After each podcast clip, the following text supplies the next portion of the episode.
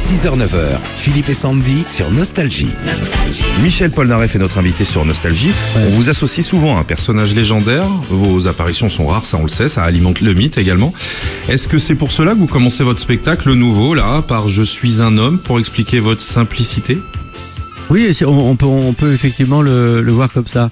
Le, le seul, le seul truc, c'est qu'en rentrant sur cette chanson, parce qu'on essaie de commencer assez, assez lentement avec une progression dans, dans, dans le spectacle, c'est que je voudrais pas qu'on qu'on croie que c'est, en fait, on est, on a une espèce de copier-coller de, de 2007, parce que c'est un spectacle qui vraiment, vraiment n'a rien à voir. Donc, euh, je veux pas que ce soit une, une impression de déjà vu.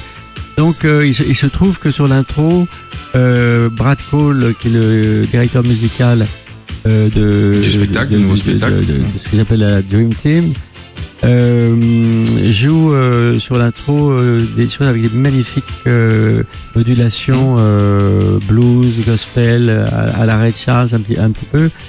Et je pense qu'on va changer, on va changer euh, l'arrangement dessus parce que moi c'était assez simpliste parce que je jouais, euh, disons, euh, de la guitare avec des accords euh, qui étaient assez euh, classiques. Classique, ouais. Euh, donc euh, je me demande si on va pas changer euh, la, la présentation musicale de cette chanson pour, pour, pour le début, qu'on n'ait pas une impression de, de, de revoir le spectacle de 2007.